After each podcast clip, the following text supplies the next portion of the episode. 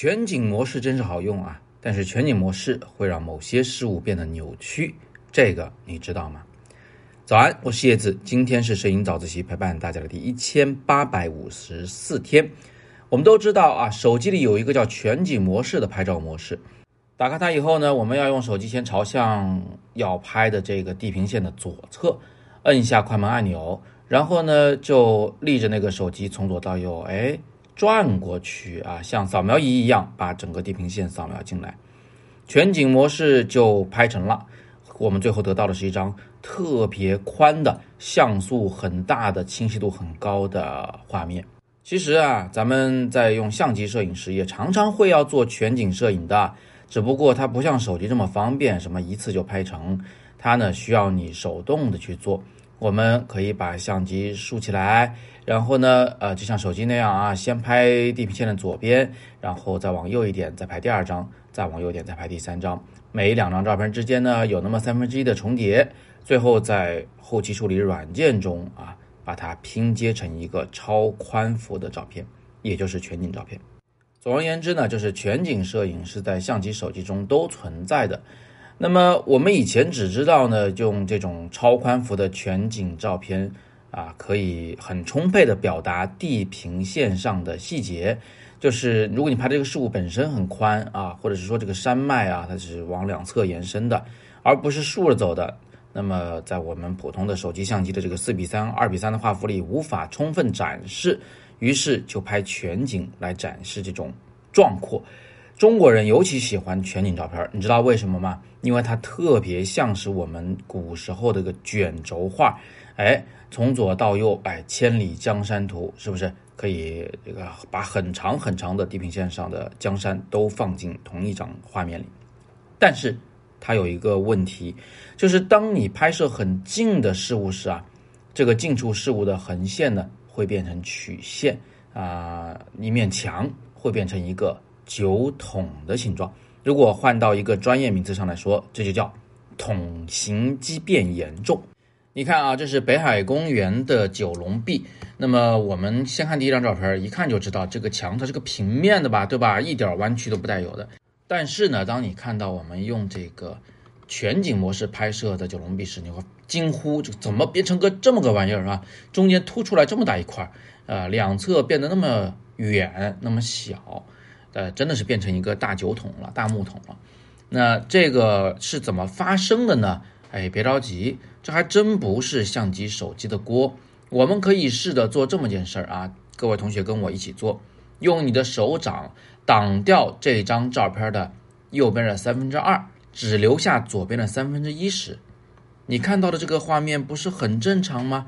就是站在九龙壁前往左看过去的那个呃左半边的墙壁的画面，就是这样的呀，近大远小啊，对不对？那个蓝色的龙会比较大。然后远处的白龙会比较小嘛，对不对？那但是现在我们换一个方向遮挡，请挡住左边的三分之二，露出右边三分之一的墙壁。你会发现这个画面也很科学呀。我们站在九龙壁前往右看去，不也是这么一个结果吗？最后呢，我们把两边都挡上，只留下中间那一条黄色的龙，你会发现其实它也没有太大的变形啊，有有明显的，但是呃不会像刚才那么夸张了。所以通过这三次遮挡，我们就发现一个问题，就是全景模式其实没有犯错，它的左半边的透视是正常的，右半边透视也是正常的，是因为我们的观赏角度实在太广，所以它只得拼接为这样一个剧烈变形的效果。好，那么这种效果可以被纠正吗？我有办法纠正。其中一种办法呢，就是站远一点用长焦，那再来接片。那么我们再看看接下来这一张九龙壁的照片，是我站远了大概五六米，然后使用一个刚才那个镜头的两点五倍的一个焦距，再次用全景拍摄的画面。你看看九龙壁还是这个九龙壁，但是现在它的这个桶形畸变就没有那么明显了。那如果你有条件，可以再往后站得更远。再用更长的长焦来拍接片的话呢，这个桶形畸变就基本上可以消失了。这就是为什么你们做了那么多次的全景的摄影，但是却没有发现过这件事的原因，因为你们很少会对这么近的一面墙来拍全景，对吧？更多时候都是对着地平线上的远山来拍的啊，几百公里远呢，那你这个拍出来肯定是不会有什么畸变的啊。所以通过今天的早自习，我们至少学到了三点知识。首先，我们知道了在近距离拍摄一堵平整墙面时，它会变成桶形畸变的效果。其次，我们知道了全景摄影中这个桶形畸变呢是个正常现象，它是因为视角实在是太广了。最后，我们知道了站得更远，用更长焦来拍摄，筒形畸变就会变得更微弱，甚至完全消失。最后给一个小贴士，其实呀。在相机拍摄的全景照片的合成过程中，我们的 Photoshop 或 Lightroom 里面有一个选项可以校准这种筒形畸变。换句话说，就是可以把两侧那个变形的墙面给它拉平，但是代价就是画质又损失了不少。所以有条件的话，还是站远一点，用长焦来尽量一次拍好吧。好，今天讲的都是有关于全景摄影的一些小知识。